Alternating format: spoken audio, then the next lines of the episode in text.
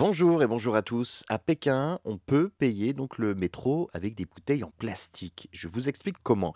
La capitale chinoise a installé euh, dans les métros des machines destinées à recueillir des bouteilles en plastique usagées. En échange, les utilisateurs reçoivent un ticket de métro, un geste écolo.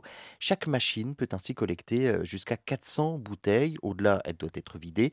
Le système ne permet pas euh, pour autant de voyager gratuitement toute l'année, hein, puisqu'il faudrait tout de même 20 bouteilles pour payer l'intégralité d'un ticket de transport. L'idée n'est néanmoins pas absurde puisque les 19,6 millions d'habitants que compte Pékin produisent chaque jour 18 000 tonnes de déchets.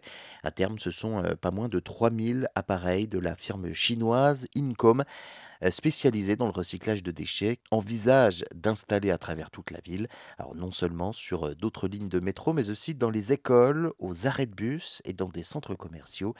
La société envisage également que ces machines puissent intégrer un jour d'autres matériaux de recyclage, comme des canettes métalliques.